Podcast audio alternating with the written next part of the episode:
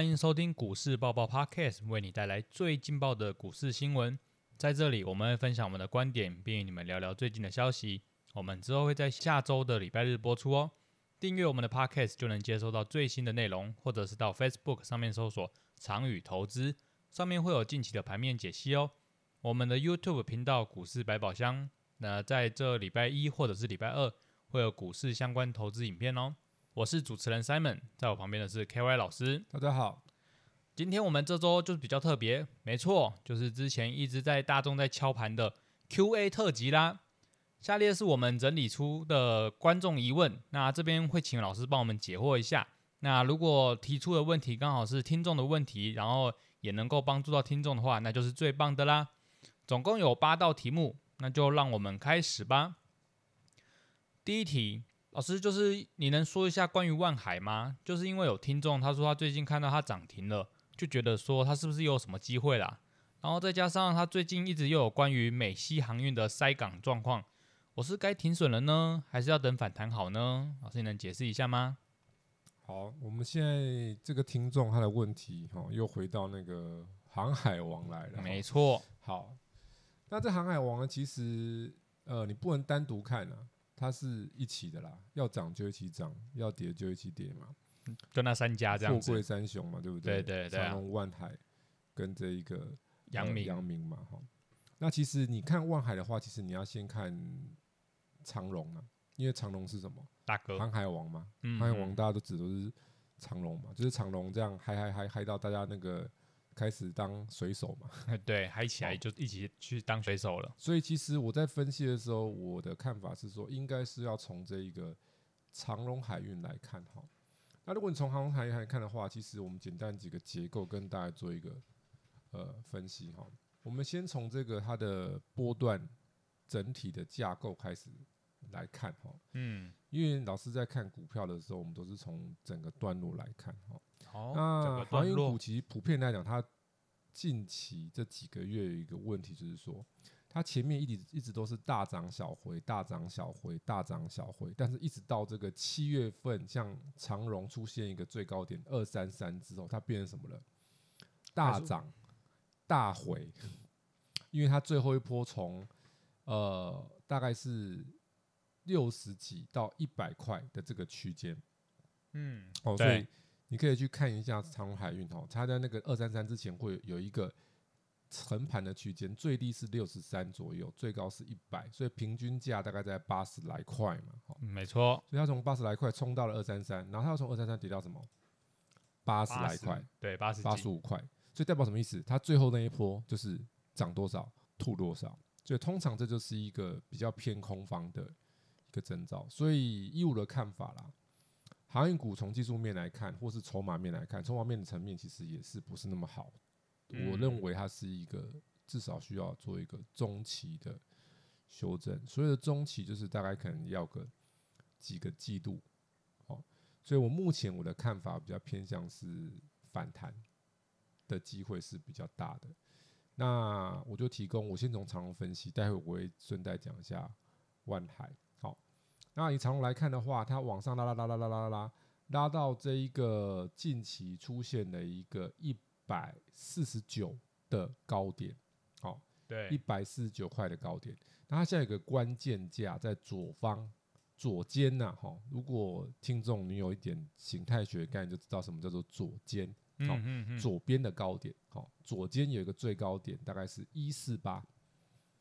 所以简单来说这个形态来看的话，它至少要稳稳的站上一四八以上，它才会怎样比较有一些空间。对，那目前它没有显露出来这样的现象，因为它现在靠近这个一四八的时候，它的量能是出不来的，变少了。对，它这几天大概那个礼拜啦，哦，三十三万、二十几万，大概二三十万。但之前它在这边往上冲的时候，长龙都是那种五六十万的量，是现在的一倍以上。对啊，那量能不足，那量能不足的话，通常就是反弹的机会比较大一点了，比较大哦。那我们一样的道理来切过来看这个万海哦。那如果从万海来看的话，它更弱了，为什么？因为最近才谈的嘛。对啊，因为长隆海运早就谈了嘛，嗯，已经谈了那个一两个月去了嘛。对，万海才谈认真谈，就是最近这一周嘛，这样谈谈谈谈谈谈谈上来，然后他谈他谈上来之后，其实它的量也没有很大，大概就在最多也是十来万。但它以前在上涨的时候，可以去看一下，它以前在上涨的段落，其实它的交易量都有有办法到达快二十万左右，所以它量能也是不太够的。然后它现在涨上来之后，现在在两百块附近嘛，哦，你可以看一下，它的一样是左肩，它的左肩就是在哪里？两百多。所以简单来说，它现在两百块以上压力都会是比较大的哈。所以我目前航运股我比较倾向是反弹的机会可能比较高。那你反弹的话，你在靠近左肩的时候，所谓的左肩就是你看他们现在行都是中间比较低嘛，对啊，左边有一个高点，然后左肩上去再有个最高点嘛。嗯，大家可以去嗯，看航运股的图，大概都一样啊。都差不多最。高点下来，它会有一个左肩，然后再出来一个最低点，然后最近是不是右边往上涨？那你就注意那个左肩的部位，所以左肩部位目前的压力应该都蛮大，所以万海的左肩大概它的均价会是落在最高大概是二六七，最低大概是一九六，它上下差了七十块，所以加三十五大概是两百三左右，嗯嗯，所以它左肩的。压力区间的中间价大概是两百三，所以简单来说，在两百三上下，它的压力就会明显的比较大。以目前来讲，已经快到了，因为已经两两百一十左右了嘛，对啊对啊，大概是这样。所以如果你有持有的话，我会建议你要注意它来到两百三附近有没有明显的压力，比如说 K 线啊，有没有明显的开始出现比较多黑 K 啊，量有没有放的比较大，是往下跌的。那如果是这样，那当然你要做一些调节会比较好。哎，所以就是说，老师，如果它如果突破了大概刚刚你说两百三十几块的话，是不是？它就会有机会在挑战前面，那如果到了之后马上又掉下来的话，那代表是就是反弹啦。所以现在其实量能很重要。它如果要复活的话，它一定会突破左肩，量会放大。放大。那我们刚刚讲了嘛，以望海来讲，好歹也要二十几万张嘛。对啊，那那长荣来讲要六七十万嘛，但目前其实都没有到啊。嗯，都一半嗯而已啊嗯，嗯对啊，现在的长龙也只有二三十万，对不对？一半，其实量都不够。所以正常，它如果真的要突破的话，它量量它的量慢慢就会滚，就会滚上去了。对。好以上提供给这个听众这个参考。哎，老师，那筹码的话可以说一下吗？其实筹码面的话，呃，万海其实蛮明显的啦。哦，你如果你如果有兴趣，你可以去注册那个富国投资平台，里面会有那个集保分布嘛，集保分布里面就会有一些这个大户、小户的资讯。其实最近这半年来讲，小户是一直上升的，大户是下滑的，代表说大户的货都倒给散户了，散户了嘛，所以从筹码筹码上来看的话，也是不好，而且它筹码是比长隆还要差的，嗯，所以难怪长隆谈的比较久嘛，早就对，谈了嘛，他最近才谈嘛，他等于是有点落后补谈去了的嗯现象，嗯大概是这。样子。OK，好，那就是大概总结一下，可能就是如果有超过他老师刚刚所说的那压力区的话，那感觉就是有可能会复复活了。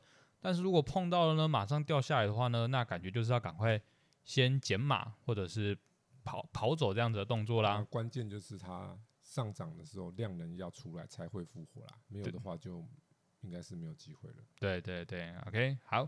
那第二个问题啊，是有观众有听众说，嗯，不知老师最近有没有参与那个利基店的抽签？他刚好是有抽到这支啊。那老师，你觉得这支要怎么看待呢？OK，其实这个抽签哈，我个人是算鼓励啦，嗯，因为这个成本很低嘛，对几十块嘛，对啊那你去买彩券，随便都要买个五十块、一百块的，而且中奖几率那么低，啊对你抽签几率可能还比较高。我要跟大家讲一下哈，我我有一个那个学生跟我学很多年的学员哈，然后是一个大哥，他就有有得抽就抽啊，嗯他一年抽几十次啊，然后他之前，然后有的人说老师那那么难中，对不对？什么？你抽久了总会怎样？总会会中的啦中嘛。那、你抽个几十次中一次你也划算啊？为什么？你算一算，你一次就几十块嘛，二三十块嘛，对不对？啊那、你二三十块好了，给你抽，好，抽一百次多少钱？好，那也才两三三三千块嘛对，两三千块而已一。百是三三千块嘛，好，哦啊，如果是三十块，三千块，好，你给你三千块，好，请问你抽中一次会不会赚超过三千块？一定会的、啊一定，会嘛？对啊，所以代表什么意思？稳赚不赔你抽一百次中一次你就打平了嘛？啊，对，那如果不小心给你中两次呢？赚了就赚了啊。如果你两次刚好是大把的呢？诶，他有大把的啊，有啊有啊有啊，差很大，又高价股的啊。对啊，所以我那个学员那个大哥，他就是哦，就有抽到什么大把的，是哪一哪一只呢？怎么那么厉害那几？年前的、啊，就是哦那价差就很大。对啊，那你中一次就等于抵，很多次的那 N 次个，对对对对不对？所以抽签 OK 啊。然后地基店这基本上你就两个认知，你抽签是要干嘛？抽来抱着它，还是抽来就卖掉？抽来就卖的啊，没有玩过那种抽奖游戏吗？中奖要干嘛？兑奖，对嘛，赶快兑嘛，期限过会怎么样？期限过了那那就危险了那。效力可能就不同了嘛。对啊，所以这种抽签股的话，哈，你抽到我不然就是建议，你就是第一天就处理处理会比较好，好不然会有悲剧哦。我就讲一个哈，越多人抽的悲剧机会越大。例如我讲一个之前很夯的亚洲藏寿司，啊，对我也我也想猜藏寿司。对，，有兴趣就去看一下那个亚洲藏寿司哈。来，既然这样子，我又想去翻了一下它的图哈。来，我马上打一下，因为我忘记它的代码了。然后我们继续哦，亚洲藏寿司嘛，啊，你有兴趣代码告诉你二七五四哈，新兵不认识，去年这很夯啊，嗯，真的，对对？每个都很夯的藏寿司，，这去年那个年末的时候啊，它第三天九月多嘛，去看去年九月多，它本来是新贵，它突然从那个一百块左右冲到三百多，哇，每个人都干嘛？他说赚翻了，因为它的申购价很低嘛，对啊，几十块嘛，嗯，对啊对啊对啊那他想说，哇，我抽到两百、三百，一张就赚几十呃十几万，对不对？报酬超高的对，哦，报酬超高的嘛。好，结果怎样知道吗？抽到第一天，第一天来我讲一下哈，我们这边有数数数据，我把它先先叫出来。他九月十七号嘛，挂牌嘛，对，他一开盘一一二嘛。嗯嗯嗯，然后你要你要知道一件事情哦，你要知道一件事情哦，他挂牌前一天在新贵市场的收盘是一百九十块，然后挂牌就是隔天你自己看，九月十六就是在新贵的时候，对十七就是挂牌了。对，挂牌第一天马上开盘变一一二，阿林豪老师这什么鬼？啊本大家不知道吗？你前三天是没涨跌幅限制的呢，对，新股前是。三天没有涨跌幅限制啊，所以它可以在新贵一百九马上一开怎样？变九十也可以啊，他可不可以开变二十？也可以可以。是也可以的啊、对啊，好。然后他那天开一二之后就震震震嘛，震一震之后最后收在一零八，好。是盘中起伏不大，但是对于那个如果买新贵的人呢，如果他抽不到去买新贵呢，大家懂老师意思吗？嗯有的人会怎样知道吗？抽不到就怎样 w a l in，我用买的，对用买的，对对嘛，就会有这种想法。所以，难道这些主力炒股票不知道你这种想法、啊，就是要吊你这个肥羊啊？你抽不到是不是越想买？所以我在新新贵的时候，是不是抽签前先拉起来？先哇，然后笨，如果那种笨的，是不是就买在一两百，买在嗯两百多的，嗯，嗯马上嗯一马上一挂牌，是不是吐血？一过完被一零八，直接砍第一天就一零八，对，砍半嘛。然后一零八你还不走，第二天九十三，跌十三趴，恭喜你，嗯因为没有涨跌幅限制，对可以它可以跌十三趴。好，然后第三天哦八十九，然后再过两个礼拜之后，不好意思七十三，两百多剩七十三。，嗯，可以请问你可以吃多少寿司？对 不对？好，那为什么会这样？就是太过热络的，就让这些炒股票的怎样，他有机会去出脱他的股票嘛？对对，那同理可证，我们来看六七七零的利利基电哈，它什么时候挂的？六号嘛，对，它六号那量很大，你看图就知道了。嗯嗯，六号嗯之前就是新贵嘛，那不是同一招吗？你注意看，它那个挂牌前那一个月是不是拼命涨，咚咚咚咚咚咚咚咚咚，从那个六十几块、六十出头涨到那个八十块，对，然后挂牌前就在八十块这边嘛。对啊对啊，挂牌前一天就是这整段的什么最高点，前一个交易日不是前一天，因为它刚好是那那种价，前一个交易日就是对挂牌的前一个交易日，十二月三号，它就在那最高点冲到那个八十点三，然后挂牌第一天哦，精彩了哈、你看哦，挂牌前天是七十九点九，然后挂牌第一天它是收七十五点九，是不嗯是已经有起来？但但它上面上面是不是写，它会写个涨幅多少有没有？它是以什么来分，知道吗？申购价，哦，就它涨多少是以什么申申购价？但是我们图有图啊，技术面嗯是看图嘛。对啊，从技术面来看的话，它新贵的时候，最后是收在哪里？七十九点九嘛，所以它第一天这样弄弄弄，最后还是跌的、啊，对啊，你不要被那三十几趴骗到了，就是新贵就可以交易啦。嗯新贵最后买的人是买在七十九点九，对啊对啊，啊，现在第一天开出来不是爆大量吗？嗯然后是不是七十五点九？那盘中有跌到几块？七十二点一嘛。好，然后第二天你看七三点六，第三天、第四天越来越低啊，不就是藏寿司翻版吗？对不对？对啊，啊，不是一样的，这同一招嘛，这套路嘛，讲的网络是网络术叫套路嘛，嗯嗯嗯，对嘛？所以这就是一个套路嘛，你不要傻傻被人家这样子弄了都还不知道，其实我们懂得这是个套路，嗯，所以抽签就是怎样。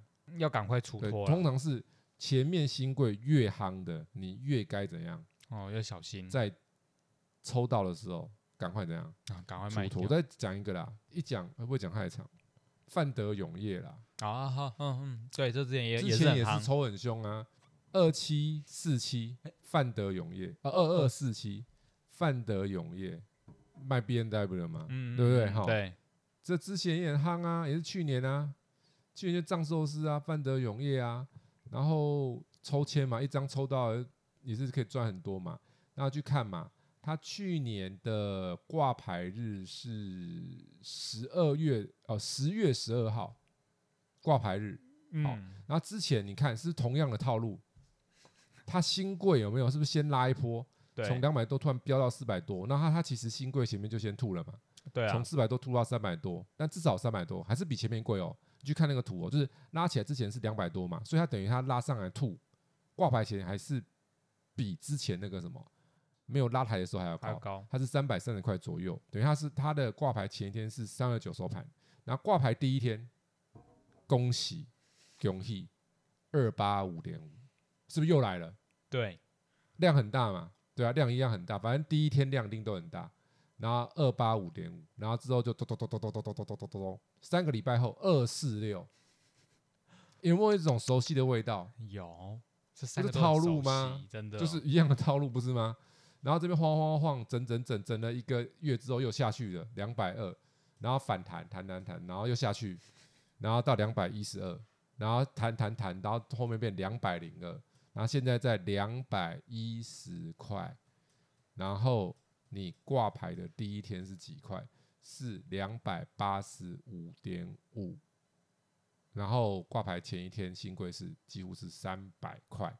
对有，没有发现，不就是一模一样的套路吗？没错啊，所以越热门的抽到越要赶快卖，哦，这是一个铁则，因为它越热门，这些原有的股东是不是就可以利用这个很热门的蜜月，赶快怎样赶快卖丢股，票嘛？对，啊，你含辛茹苦那么弄那么久，IPO 终于可以挂牌了，还不赶快把股票换什么？现金，换钱？诶，拜托，一张可以换三换换快三十万呢、嗯，对啊，刚挂蛮多的，牌的时候二十几万啊。嗯，对啊对，不对？那原油原始股通卖个一百张多开心，对不对？一张二十开心哦八万，一百张自己算是不是很开心的金额？对，好，那我们再继续吧。所以像这种的话，已经有三个血淋淋的教训啦。OK，下一题。诶、他说老师想请问一下，关于英业达要怎么看待？因为他最近他的子公司英稳达已经破产了，这样会有影响到母公司英业达吗？老师来讲那个新闻哈，其实子公司哈有问题，这种很常见啊。嗯，就像之前那个哦，台积电嘛，台积电自己本身很好嘛，但是对啊它有败家子啊，叫茂迪啊，对对对，做太阳能的，嗯很奇怪。这年头哦，这过去这十年，常常败家子都是太阳能。你看那个大同有没有绿能，嗯嗯嗯，是变壁纸也是太阳能嘛，对，都掰了，对不对？然后那个台积电转投资茂迪，其实嗯它也是亏很久，是最近这一两年才嗯，比较好之前都蛮惨，都是亏钱。好，当当初很多人要抢抢茂迪啊，然后现在就没就就就没抢到了，就开心了嘛。然后现在一样嘛，啊，现在现在这个为什么要讲太阳能？哦，因为英文大也是什么？做太阳能的，对，太阳能的，对，嗯它也是太阳能的公司。好，那所以因为太阳能这个产业哈，本来就是也是景气循环啊，呃，对，起伏很大。然后这个价格我们又没有办法掌控，因为我们常年是二哥，一哥在我们对面，就是那个全全球太阳能的这些呃产品供给量最大，占了九成，就是什么中国大陆，哦，所以我们没有决定市场的权利啊。嗯，所以你做太阳能是不是就，啊，除非你真的自己做的不错，对，嗯所以太阳能本来就是不是那么好经营的哈，所以其实破产也不是太意外的事情。那现在你说它破产对于英业达会不会有影响？你要想啊，如果它是败家子，嗯，败很久了，对，然后你就把它逐出家门，是好事还是坏事？败家子败很久，把他逐出家门是好事还是坏事？Simon，哦好事当然是好事啊，嗯少了一个败家子啊，就不用钱财被他挥霍啦、哦，不然他一直亏钱。嗯嗯嗯，对不对？所以你一件事情是什么？一体两面的嘛，因为他的体质就是没有问题嘛，他还有很多那个新闻都有报嘛，不是还有很多那个银行的那些贷款什么八八八八八，对啊那些很很多。那他为什么还不出来？没钱啦，那、就是问公司经营的不好啊，对啊，那、经营的不好，与其这样子赔下去，收一收也不是坏事啊。所以，呃，我从整个来看的话，有时候你不不一定要这直接去解读它，你要做一深深入的一层解读。所以有时候这种不好的公司收掉反而是好事。那如果从股价面的资讯来看的话，其实你可以去看一下那个英业达的筹码，其实表现的很很好。那个大户是一直是上升的，上升中散户是指下滑，所以代表什么意思？这应该是喜事啊。哦哦，可能眼睛那边那个那个肿瘤在那边长很久了，终于把它怎样哦割掉了，割掉了。哦对，所以其实反而这个是一个，我觉得对英业达来讲，长远而言是好的，因为从筹码看也是这样的现象。因为筹码就是这些大股东他们会去变化嘛，嗯，那为什么大嗯股东要增持？就是可能很多大股东觉得说，终于把这个什么，嗯把这个赔钱的公司这样踢掉处理，掉了啊！你就想嘛，像之前那个玉龙不是亏很多吗？对啊那，东风玉龙嘛，嗯纳智捷嘛，嗯他之前不是减资吗？对，减了两百多亿嘛，你减完之后不就涨了？嗯，它不是一样的嗯？道理吗？对对，有时候你不能正面解读，你要去第二层啊，思考。所以有时候这些呃股票相关的一些资讯，你不能就是直接解读啦。那常常那些媒体都喜欢抖大标题嘛，嗯，嗯对啊，嗯所以我们需要一些就是你要学要解一些专业的知识跟一些经验，你就会知道怎么去解读。就像刚刚那个嘛套路嘛，哦，对，那个你看新贵套路我随便讲三支最热门，不都一样的套路吗？都是一样的，所以代表什么意思？你抽到就是最好就是卖一卖嘛。嗯，对那、对，你要去输赢玩价差，你不要找新股嘛，那个危险很风险很大嘛。嗯，嗯对啊。哎，哎，老师，那这样的话，他子公司被踢掉的话，那会不会有认列一些坏账什么东西的啊？但基本上它已经摊开来了嘛，这是嗯大家已知的嘛。对，所以股票是怎样知道吗？就是已知的不用太在意，是哦未知的才重要嘛。哦就是你已知的不好嗯嗯嗯它其实已经没有那么不好了，哦，对对对，它已知的好 也不会那么好了。嗯所以就像航运股，为什么那么大的利多，每家赚那么多，它没办法很快的又创新高？就是那些都是什么？已已知知的好的好。嘛？对啊，所以股票是在涨什么？未知的好嘛？就比如说，嗯。好，宏达电视拼命涨，对，请问它业绩有很好吗？还没没有啊，那时候那很多人说它在还涨梦嘛，嗯嗯，它在涨梦嘛，那它未来业绩会不会比现在好？基本上应该是会的，因嗯为这个 Met Metaverse 不是只有 FB 在弄嘛，对啊，大家知道一件事情、欸、，NVIDIA 现在已经是全球市值好像第八还是第七的公司了。那为什么？因为 NVIDIA 接下来在这一个元宇宙这一块也是什么哦，也是占有一席之地啊。重要的地位嘛？对他最近好像有出一部影片了，也是对啊 AR 那种东西所以你要想嘛，这个 Me- Metaverse 它是其实未来应用是很广，你不要把它想成说只有那个什么很狭隘的说一定要拿什么哦 VR，VR、嗯。VR 是一种。对，所以 VR 成长是很合理的。那种我相信那种科技迷或是喜欢玩游戏的这些人，应该未来人手一机的机会可能蛮高的。嗯，因为嗯 VR 现在其实不贵啊，对啊，对啊，大概都一万块左右，一万出就多有好的就了。就很好了。那现在就是缺缺诱因嘛，啊对，它的软体那些系统够不够吸引人？嗯，嗯如果它嗯可以有一些像那种像 Switch 是卖很好？对，Switch 就是它的那些呃游戏嘛，蛮有趣的嘛，会让人家想持续玩嘛。那如果这一个这一些 VR 的系统，呃，实境的环境或是游戏，它越来越贴近一般玩家喜欢的呢，哦，那就是不一样了是，不是就会那个使用率就会嗯，很高。那另外这一个应用还有很多啦。其实最近我跟大家讲，有的人觉得很瞎，什么动不动元宇宙都喷喷喷喷喷，对啊，对不对？很多现在很多啊，最近在喷啊。现在最近有一档那个什么哦，浩鑫二四零五连续涨两天涨停，也是 说到元宇宙。然后还有什么至今，对，嗯涨了六根多，对，六根多，涨快一倍了，也是元宇宙。啊，那我那你会想说，为什么他动不动可以扯元宇宙？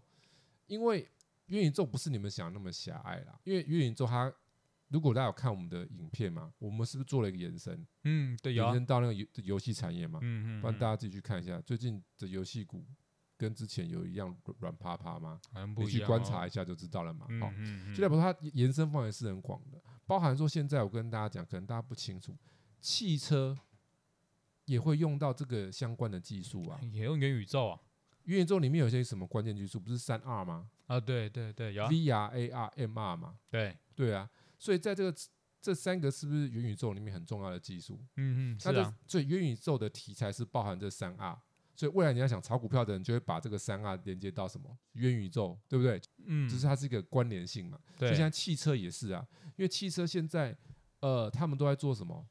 就是在那个我的仪表板上面做什么？做 AR，显示出周啊其实也不是 AR 啊了，算是 MR，，NR，已经是到 MR 的程度了。对，因为它是有呃跟这个实境是有做一些结合的互动的，就是像现在像那个我就讲一个哈，宾士最新推出的这一个豪华轿车 S Class，反正宾士最高级的轿车就是 S Class，就是那个大老板做的那个啦，一台要现在大概是要六七百万跑不掉，最少那是入门，好，那如果再高级一点，一千万都会有。好，那那个那是个标杆，为什么？就是在任何汽车品牌里面，它一定是把最先进的技术放在什么啊最高端的车款，对然后它慢慢再怎样下放，那是车厂的惯用的手法。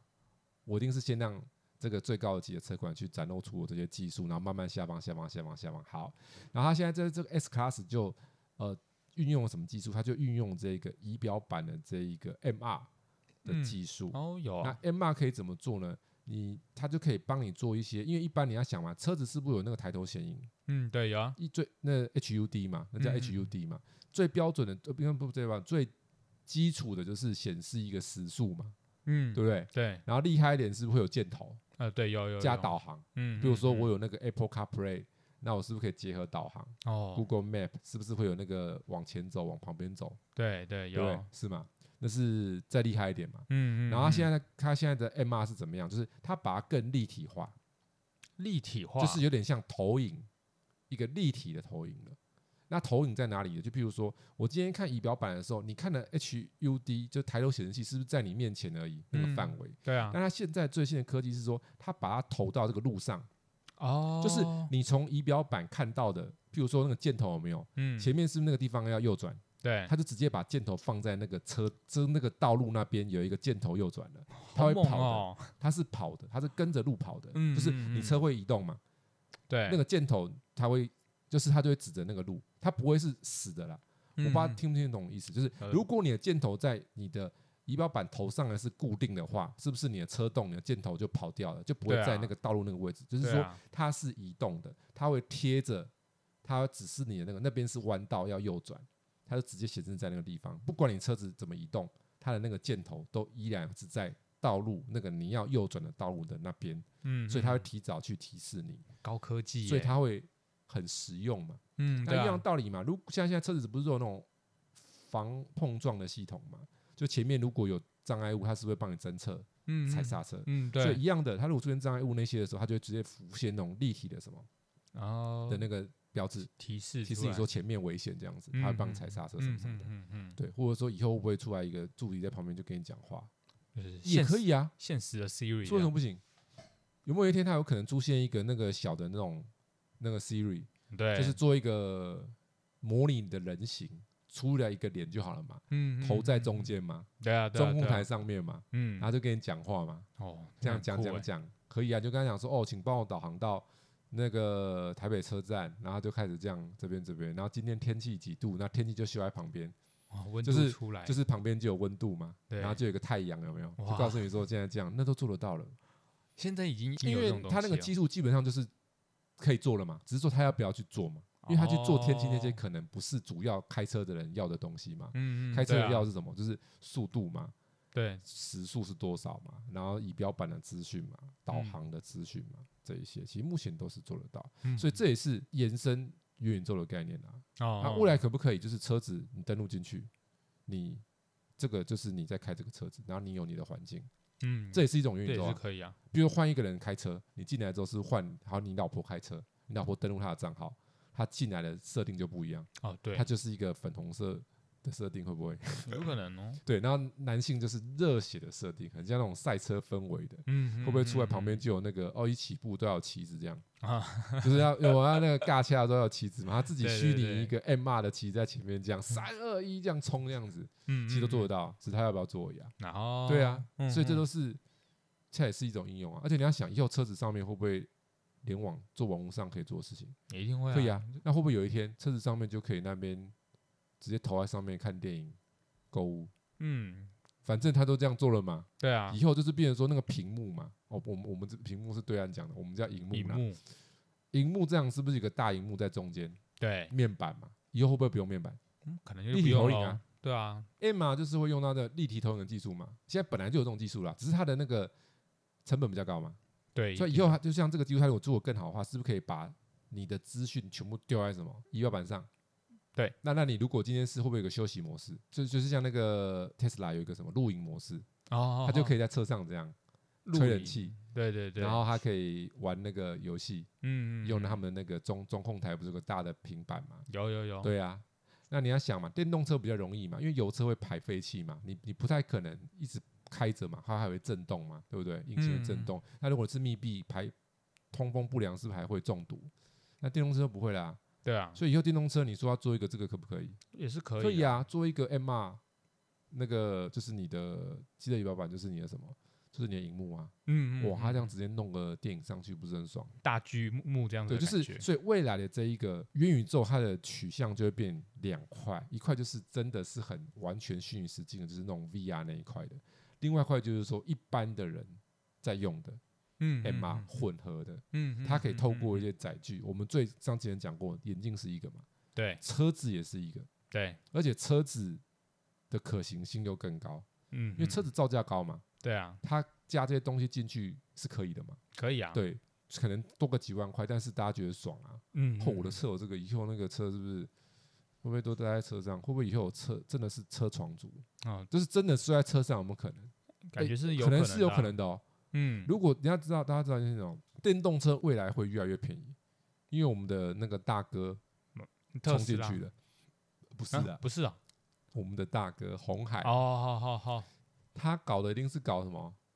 中低价嘛。对对，他如果他一杀下去之后，红海被他杀下去的成本就荡下来了啊。对对会啊。那如，果你要想，以后如果一台电动车是国产车的价钱七八十万，嗯，然后还有可以有以上那些功能，哇，然后你是不是只要找一个什么空地？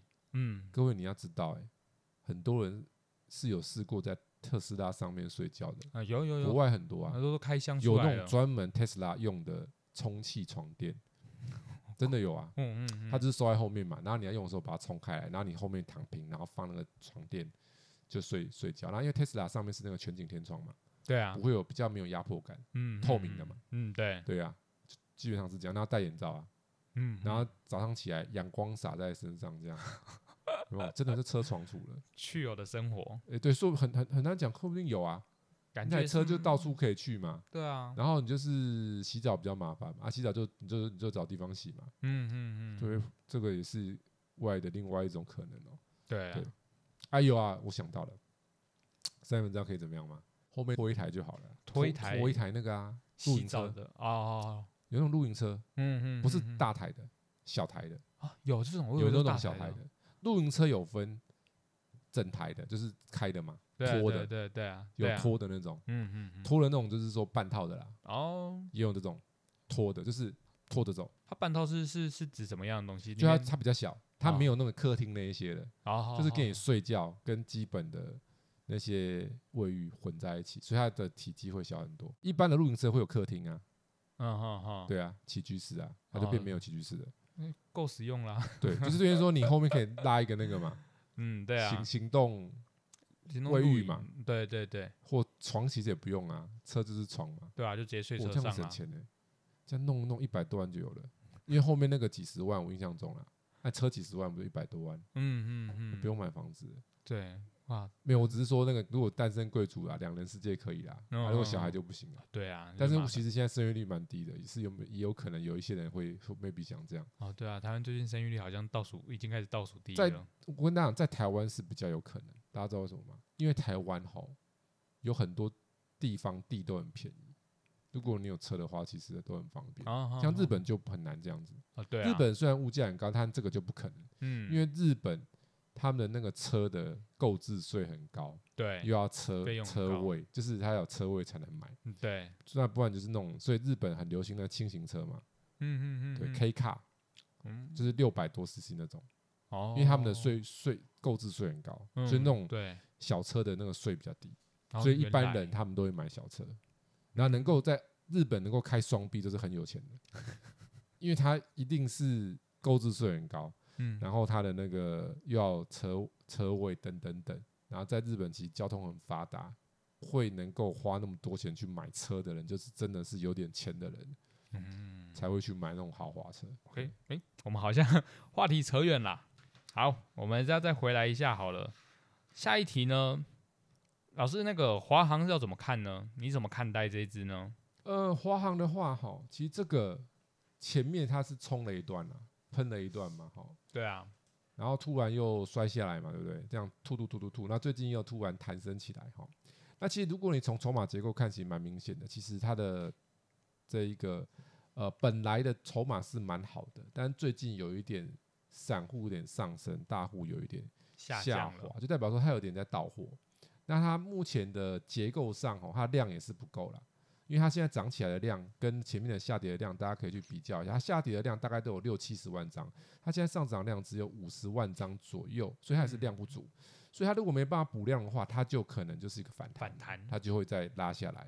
对那，加上说它已经有提早反应啦、而且现在有一些不确定性啊，因为目前虽然呃国际上的欧股或美股跌升有开始反弹嘛，嗯，但是这个欧米克戎病毒的确它产生了一些问题，因为它呃是不是之前有一些新闻跟大家提到说，它针对这个年轻人好像染疫的机会比较高，比较高。就是那种十几岁那种有没有？对。学龄的那种。所以其实我们部长在前个礼拜也有提到说，他有在眼里说，万一未来真的有进来台湾，可能又要做一些措施，对不对？对那就怕说会不会在这一个月过年前去，如果万一有，会不会去哦影响这一些过年前的政策？嗯，一影响的话，航空公司当然怎样？但是当然是受害嘛。对，所以目前以它来讲，算是一个比较有风险的产业族群。一般我都会建议啦，你涨多的，它的结构上有一些没那么好的话，产业面的风险又比较高，你最好是要保守一点，你你要转去别的比较安全的嘛。就像我们前面讲，为什么我们在那个跟大家分分析产业的时候会去提游戏股？因为游戏股怎么样哦，几乎都偏低，对过去一年都在修正嘛。对啊，那现在在你说大盘如果不好，它应该也不会坏到哪里去。对它刚刚开始要走它的什么旺季嘛，因为游戏股就嗯是冬天啊。说实话，现在还没有很冷啊，啊，越冷越开花嘛。这这种股票就是这样啦，对啊，你越冷就你就越想干嘛？玩游戏，窝窝窝在家里，窝在家里啊，年轻人现在年轻人眼睛，大家怎么有那个新闻都有讲说，现在年年轻人的那个眼睛状况是比以前的年轻人哦糟糕蛮多的，对啊对啊，用眼过度嘛，嗯，啊没办法，但就是山西时代嘛，所以你游戏其实年轻人要没玩过很难嘛，嗯对不对？所以你看，如果冬天又很冷，比较没有那么常出去，那游戏商的那个春天又来了，好对，又哦好好学一笔了，对不对？对对啊，是这样子。好了，那个各位听众，就现在刚刚以上讲的就是一个上半部的 Q&A 特辑啦。那我们之后就会有下半部的 Q&A 特辑。我们今天就是先分享完上半部啦，那就是我们想要跟大家分享的内容啦。喜欢我们的记得订阅哦。啊，然后如果对 Podcast 有任何疑问的人，欢迎在 Apple Podcast 上面进行留言哦。我们下次股市报报见，大家下次见喽！可以踊跃帮我们留言评论一下哦，谢谢，拜拜。拜拜。